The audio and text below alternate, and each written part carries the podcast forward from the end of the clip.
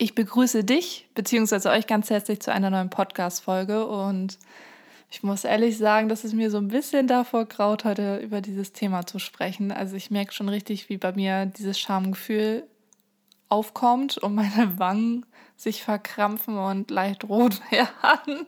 Also ich glaube nicht, dass ich rot werde, aber sie werden auf jeden Fall warm. Ah, ich habe es auf Instagram angekündigt, dass ich jetzt endlich mal darüber sprechen möchte, über diese eine Erfahrung, über die ich nie sprechen mochte, weil es mir einfach so unangenehm ist. Und ich kann mir vorstellen, ähm, dass ihr da draußen wahrscheinlich eher denkt, hä, aber ist doch gar nichts passiert, so, warum verbindest du das mit so einem Schamgefühl? Weil ja, das kann ich schon vorweg sagen, am Ende ist nichts Schlimmes passiert, aber einfach einfach die Tatsache an sich. Also ich merke richtig, ich habe da wirklich ein Problem mit immer noch. Oh, mir ist das so unangenehm.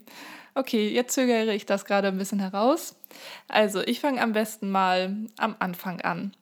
Ich habe ja schon mal darüber gesprochen, dass ich mich Anfang 2018 auf so einer Sugar Daddy Seite angemeldet habe und habe, glaube ich, auch ein IGTV-Video auf meinem Instagram-Profil, ähm, wo ich über diese andere Erfahrung spreche, mit diesem möchte gern Sugar Daddy Dom, whatever. Ähm, Tatsache ist, dass das nicht mein, meine erste Verabredung war, sondern ich vorher mit einem anderen Mann verabredet war. Ich weiß auch gar nicht mehr zeitlich, ob das nur ein paar Tage vorher waren oder eine Woche. Auf jeden Fall habe ich mit jemandem geschrieben, oh, das jetzt auszusprechen, ähm, ja, der seine Frau betrügt der halt auf jüngere Frauen steht und ja. Und das ist für mich ein absolutes No-Go, immer noch und war es auch immer, weil ich ja selber weiß, wie es sich anfühlt, betrogen zu werden. Guck, da geht schon die krass, da geht schon die Stimme weg. Da bricht sie schon ab. Also keine, keine Panik auf der Titanic, ich werde jetzt hier nicht losweinen, aber äh, ich hätte echt nicht gedacht, dass ich damit jetzt doch noch so ein Problem habe. Okay. Ja, also auf jeden Fall weiß ich ja, wie sich das anfühlt und ähm, habe für mich auch von meinen Werten her dann immer gesagt, dass ich natürlich keinen Teil dazu beitragen möchte. Ich möchte nicht, ja, außerdem finde ich Männer, die Frauen betrügen, auch grundsätzlich unattraktiv. Jetzt fragst du dich oder ihr fragt euch jetzt bestimmt, ja, was hat dich denn dazu veranlasst, dich mit einem zu verabreden? Ich habe wirklich auch darüber nachgedacht, das war keine Kurzschlussreaktion.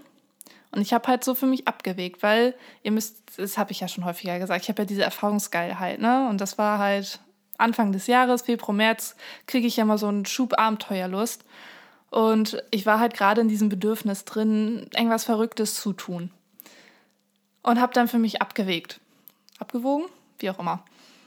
Ähm, ja, weil ich dachte dann so, ja, hey, aber du schreibst ja auch Bücher und irgendwie wäre ja auch interessant, mal diese Erfahrung zu machen, damit du weißt, wie sich das wirklich anfühlt, wenn du mit einem Mann intim wirst, der seine Ehefrau betrügt.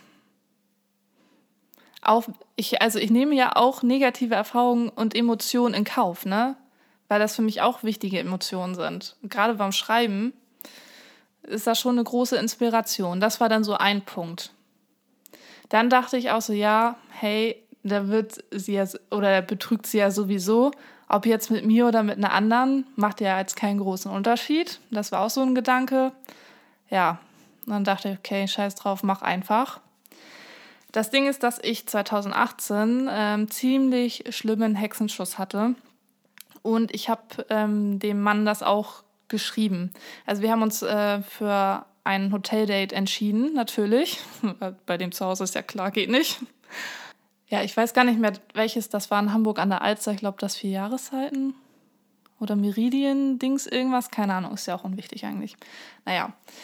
Ähm, wir wollten dann zum Mittagessen und ähm, auch Sauna machen und so Wellness und so. Also es war dann jetzt auch nicht einfach, hey, wir vögeln und dann ist gut. Und ja. Und ich, wie gesagt, ich hatte diesen Hexenschuss und habe ihm das natürlich auch gesagt. Und dann meinte er, ja, Sauna ist ja dann bestimmt auch toll und naja, wir hatten ja auch Winter. Also es waren, das war dieser harte Winter, wo wir gerade minus 10 Grad hatten draußen. Also es war echt arschkalt und für meinen Rücken überhaupt nicht förderlich. Er meinte dann auch so, ja, wir können ja, gehen es einfach ruhig an und gucken, wie es dann ist und kein Stress, das erstmal entspannt essen. Und ich muss noch was sagen, Ich weiß nicht mal ganz genau, was er vom Beruf war, aber es hatte irgendwas auch mit E-Commerce zu tun und so. Und er meinte auch so, ne, dass er mich da auch unterstützen könnte wegen meiner Autorenkarriere und dass er da ein paar Tipps und Tricks noch hat, gerade was Online-Marketing anbelangt und er vielleicht auch ein paar coole Kontakte hat. Da dachte ich natürlich auch, super, kann man ja beim Essen auch ein bisschen Business Talk machen. Vielleicht kann ich da noch irgendwas für mich mitnehmen. So, das war dann nochmal so ein Anreiz, ja, zu diesem Treffen hinzugehen. Ja. Gut, dann haben wir uns verabredet ich ähm, war zehn Minuten zu früh und habe vor dem Hotel gewartet. Wir haben keine Handynummern ausgetauscht, weil ich auch dachte, ne, wenn der seine Frau betrügt, dann, ne, dann wäre das, glaube ich, kontraproduktiv.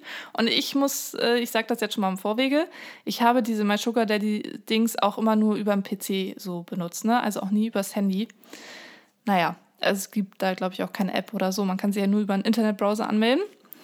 Jetzt habe ich das schon mal ein bisschen weggezwungen. Jetzt habe ich keine Struktur mehr drin. Egal. Okay, also ich stehe jetzt vor dem Hotel und war zehn Minuten zu früh und war natürlich schon auch nervös. Oh, eine Sache habe ich noch vergessen.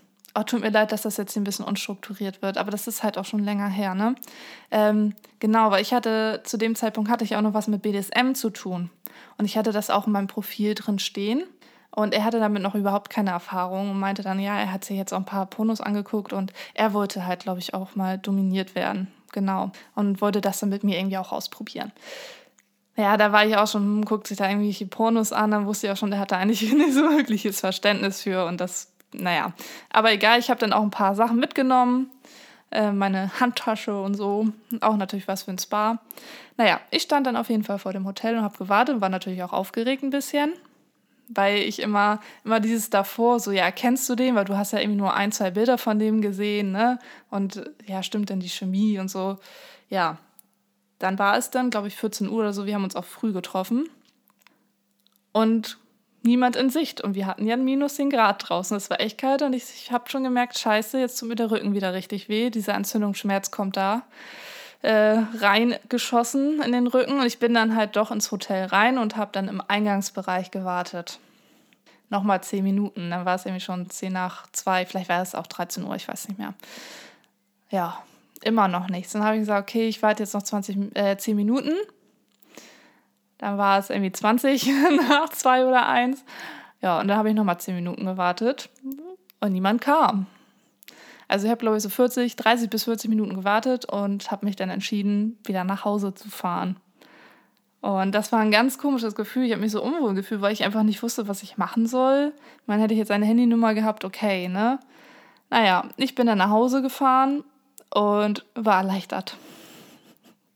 Aber wenn ich voll die Schmerzen im Rücken hatte, ich war so erleichtert, also ich konnte im Bus auch kaum sitzen, auch in der Bahn nicht. Ich war so erleichtert, dass das nichts geworden ist. Und ich dachte nur so, danke, danke Universum dafür. Aber jetzt kommt's. Ich bin dann natürlich zu Hause rein in, auf diese Seite, habe mich da eingeloggt und ähm, ja, da hatte ich ziemlich viele Nachrichten von ihm. Er saß schon oben am Tisch im Restaurant. Ich wusste ja noch nicht mal, wo dieses scheiß Restaurant ist, ne? Und er wusste auch, ich habe sowas noch nie gemacht. Ich hatte auch noch nie so ein Hotel-Date. Also ich bin da komplett unerfahren, habe keine Ahnung davon, wie sowas abläuft und so weiter. Er wusste das. Und er war, hat so böse Nachrichten geschrieben. Und von wegen, ja, hättest ja auch mal in die Rezeption kommen können oder wärst mal ins, äh, äh, in den Fahrstuhl gestiegen und ins Restaurant gekommen, hättest da nach mir Ausschau gehalten. Wo ich auch dachte, Alter, seit wann kommt der Knochen zum Hund? Also da war ich noch mal sowas von froh. Da, das hat mir, das, dieser Typ war auch einfach so das, das Paradebeispiel für Betrüger. Also der hat da alle Klischees für mich auch erfüllt. Und ähm, da war ich einfach nur dankbar, dass das nichts geworden ist. Aber ich habe mich trotzdem so geschämt, ähm, dass ich das in Erwägung gezogen habe. Ne? Und ich meine, hätte er, also wäre er runtergekommen und hätte mich da abgeholt, aus dem Eingangsbereich, ja, dann wäre das ja auch wahrscheinlich zu was gekommen und keine Ahnung, wie ich mich dann gefühlt hätte und so, ne?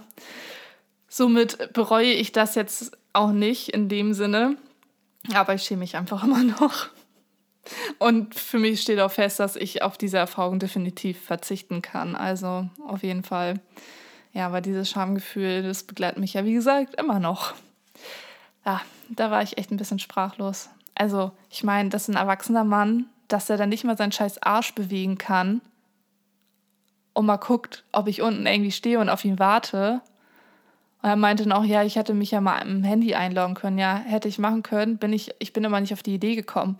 Und warum bin ich nicht auf die Idee gekommen? Weil ich diese Scheißerfahrung nicht machen sollte. Und ich habe es mega gefeiert, weil er hat natürlich ziemlich viel Geld für dieses scheiß Hotelzimmer ausgegeben. Hat er sich auch drüber beschwert, wo ich nur dachte, ja, ist ja dein Geld. Und dann dachte ich nur, ja, Karma, ne?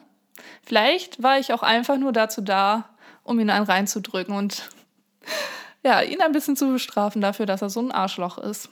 Demnach hat das für mich schon noch ein Happy End genommen, aber ja, es ist mir trotzdem unangenehm. aber jetzt ist es raus und ja, jetzt fühle ich mich auch ein bisschen besser, muss ich sagen. Okay, ich beende das dann mal hier. Ich habe alles dazu gesagt und ich wünsche dir, euch eine schöne Zeit. Bis zum nächsten Mal. Tschüssi.